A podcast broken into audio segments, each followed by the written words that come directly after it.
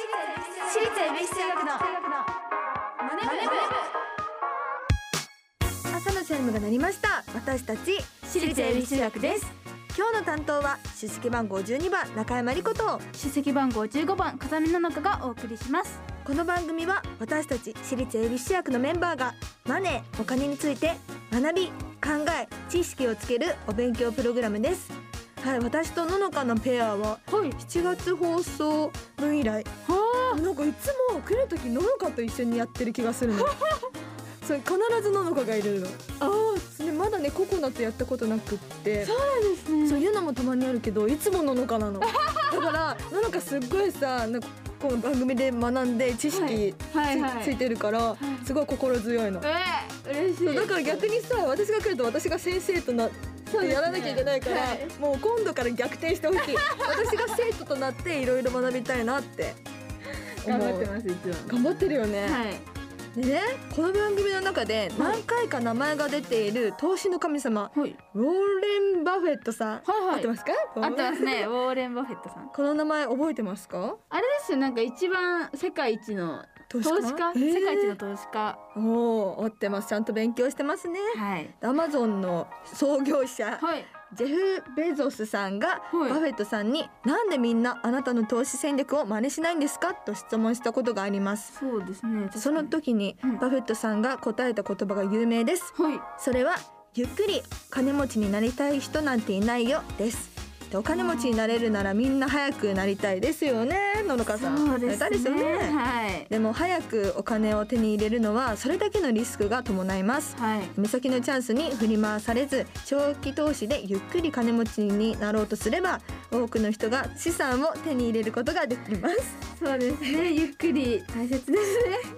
野中さんは目先のはいチャンスに振り回されてませんか、目先のチャンスに振り回されるすごい質問ですえね、そうですでもあのー期間限定の期間限定でうん何円引き安い今この期間だけ安いお買い得ですみたいな時に、うんなんかそんなに必要かちょっとわかんないけどとりあえず買っちゃおうみたいな時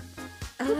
ーたまにあるそれはありますよ、結構買ってからあこれよく考えたらいいらなかったかもとかうん、はよくあるんで、いやわこかりれはます振り回されてるって言うんですかね振り回されてますねリコちゃんもいや私もなんかこんこの番組でさなんか長期はいはいのすごいなんか言葉で聞くじゃん、だはけいど長期で考えるのがなんかちょっと難しいみたいで、うんうん難しいですよね私がうん私もね振り回されてるかもしれないですね、うんでも長期が大切なんでね頑張ります頑張 ります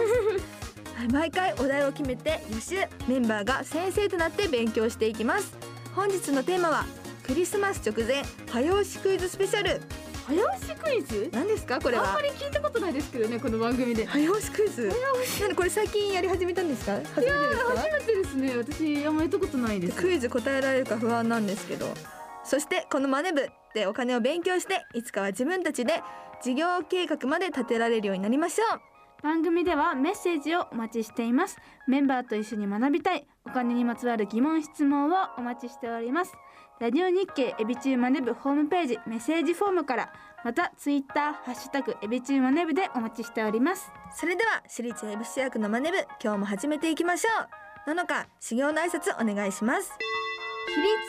気をつけ礼私立恵比寿中学のマネ部この番組は東京証券取引所の協力でお送りしますアリとキリギリスいい湯だなあおやキリギリスくんじゃないかアリ課長ご無沙汰しております奇遇だね東大会社を辞めてからは念願のファイヤーを達成したのでもう投資もやめて現金にしちゃったんですよえもう現金にしたの相変わらず君はお気楽ですね投資も辞めてしまうとファイヤーにならないでしょうその点私は職場で投資を学び働きながら資産形成を続けていますよまた投資をしようかと思うのですが買い時もわからなくなってしまって無様だなキリギリス君私のように賢い人は一気に現金化などせず投資と一生付き合っていくんです退職後の資産運用法も学んでいますよつまりはステイマーケットこれこそが余裕を持って余裕を増やす JPX マネブラボ投資に関する最終決定はご自身の判断でなさいますようお願いします東京証券取引所私立恵比寿中学のツイッターハッシュタグエビチューマネブでお待ちしております今日の授業はクリスマス直前早押しクイズスペシャルワクワクワクワクこら風見何を浮かれてるんだ授業に集中しなさい何言って先生そろそろあれじゃないですかあれってなんだもういくつ寝るとクリスマスいやじゃあそれはお正月の歌だまあねまあ確かにそろそろクリスマスの時期だけど、今年もサンタ来ますかね私結構いい子だったんですけどね、まあ、確かにいい子だったけど、まあ、自分でいい子って言うもんじゃないよなんか聞こえてきたよ何ですかこの音はもしかしていやこの教室に煙突はないよ怖い何この笑い声はすっごい馬鹿にされてる何このどうして扉があなたは東京証券取引所の森本圭介さんそうです。私がお金に詳しい森本サンタです。あ違うんかいでもてかお金に詳しいサンタさんってなんかやだね今日はね、あのー皆さんにプレゼント、お二人に持ってきました。なんとなんかはい。そう、これです。喋り方もなんか意識してますかえこれはこれ何ですか早押しクイズで使うボタンである。今なんでですかやったえ喜んでるし日はね、二人には早押しクイズをやってもらいたいと思います。いや唐突すぎません来て急にクイそう。クイズなんだ。ズなんいきなりスタートするんですかそうです。ええそれではやってみますよ。はいはい唐突だけど、第一問。はい東京証券取引所のね、あのーまあ日本取引所グループの東京証券取引所はい あの国内株式市場ですけれども今年は110を超える企業が新規上場するというような、まあ、見通しがあるんですけどもね、えー株式を上場するとその後会社は何ができるようになるかというのがクイズだどうでしょおこれは結構最初の方に学んだ何ができるようになるはいすごいすごいことうすごいすごいことお確かに合ってるんじゃないのあ合ってないんだちょっとないのがはい中村さんえなんかあのー、あの人偉い人が集まってなんかができるようになるあの早い部分が早かったな部分が早かったなんとなく三角だなあそのっか三角金を叩いてくれたりとかないろいろできますけど正解は、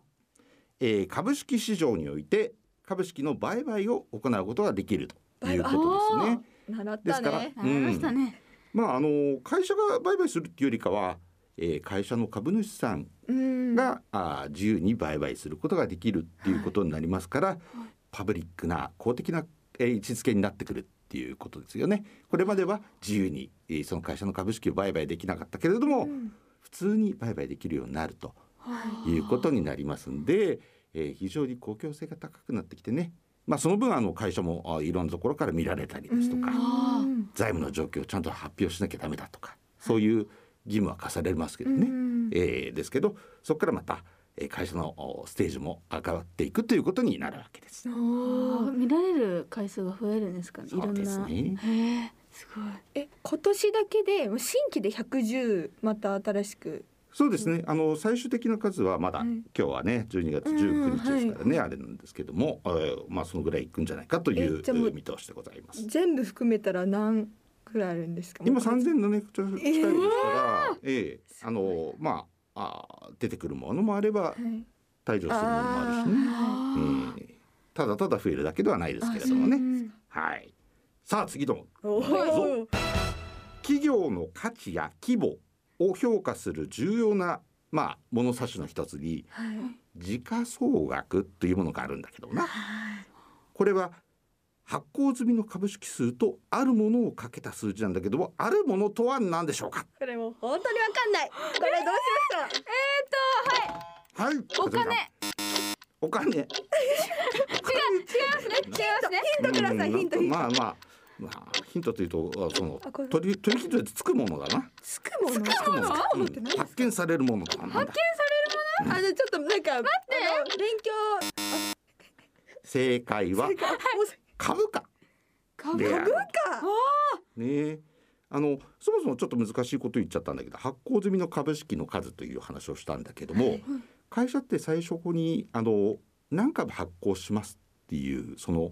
枠を設定して会社を立ち上げるんだよね。うんそしてどんどんどんどん会社が大きくなってくると発行する株式の数を増やして、うんそれで資金調達をする、お金を集めてくるっていうことをするんですけども、その上場しますとその発行して流通している、売買されている株式に